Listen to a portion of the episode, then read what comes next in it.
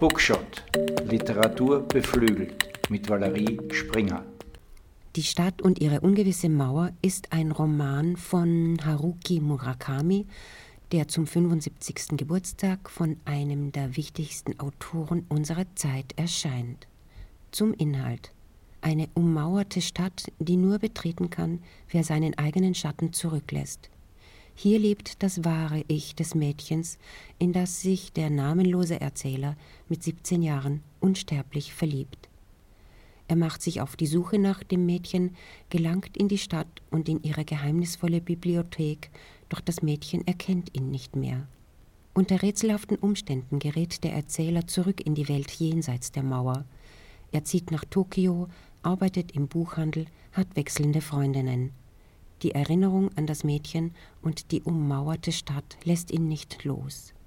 Schließlich kündigt er und nimmt eine Stelle in einer alten Bücherei in der Präfektur Fukushima an. Die Realität gerät knirschend ins Wanken und der Erzähler muss sich fragen, was ihn an diese Welt bindet. Ein melancholischer, zärtlicher und philosophischer Roman über die Möglichkeit, Mauern zu überwinden. Jetzt habe ich einen Textauszug. Du hast mir von der Stadt erzählt. An jenem Sommerabend wanderten wir den süßen Duft von Gräsern atmend flussaufwärts. Mehrmals stiegen wir die Kaskaden kleiner Wasserfälle hinauf und blieben hin und wieder stehen, um die schlanken, silbrigen Fischlein in den Tümpeln zu beobachten. Wir gingen schon eine Zeit lang barfuß. Das klare, kühle Wasser umspülte unsere Knöchel und unsere Füße sanken tief ein in den feinen Flusssand, wie in weiche Wolken in einem Traum. Ich war siebzehn, du ein Jahr jünger. Deine flachen roten Sandalen hattest du in deine gelbe Plastikschultertasche gepackt und wartetest nun ein Stück vor mir von Sandbank zu Sandbank. Kleine Blätter sprenkelten deine nassen Waden wie hübsche grüne Satzzeichen. Ich trug meine abgetragenen weißen Turnschuhe in den Händen. Anscheinend müde vom Gehen setzt du dich ins Gras und blickst, ohne etwas zu sagen, in den Himmel. Zwei kleine Vögel durchschneiden ihn mit schrillem Gezwitscher. Es ist still und die blauen Vorboten der Dämmerung hüllen uns immer mehr ein.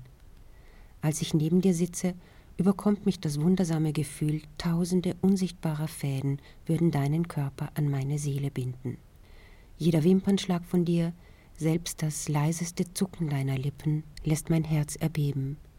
Zu der Zeit haben weder du noch ich einen Namen. Du bist 16, ich bin 17, die sommerliche Dämmerung, die lebhaften Fantasien im Gras am Flussufer, mehr gibt es nicht. Nach und nach beginnen über uns Sterne zu funkeln, aber auch sie sind namenlos. Nebeneinander sitzen wir im Gras am Ufer einer namenlosen Welt.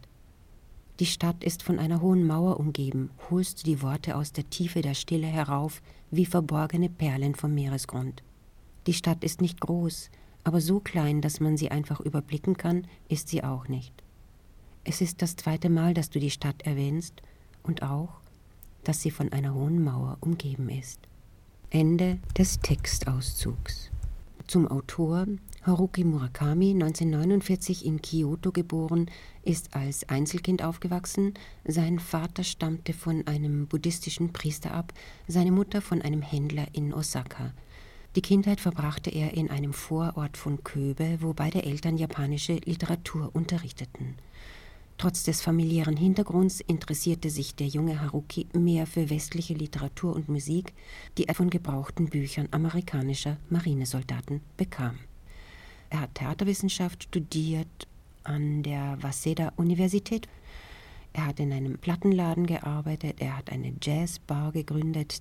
Das Schreiben begann er 1978. 1984 hat er seinen Wohnsitz mehrmals gewechselt. Er ist nach Italien und Griechenland gereist. 1991 wurde er Gastdozent an der Princeton-Universität und 1993 ist er nach Japan zurückgekehrt. Haruki Murakami, Die Stadt und ihre ungewisse Mauer. Der Roman ist bei Dumont erschienen. Er hat 640 Seiten. Das Hardcover kostet 34 Euro. Der Roman ist auch als Audio und als E-Book erhältlich. Danke fürs Zuhören. Literatur beflügelt, Lesen befreit.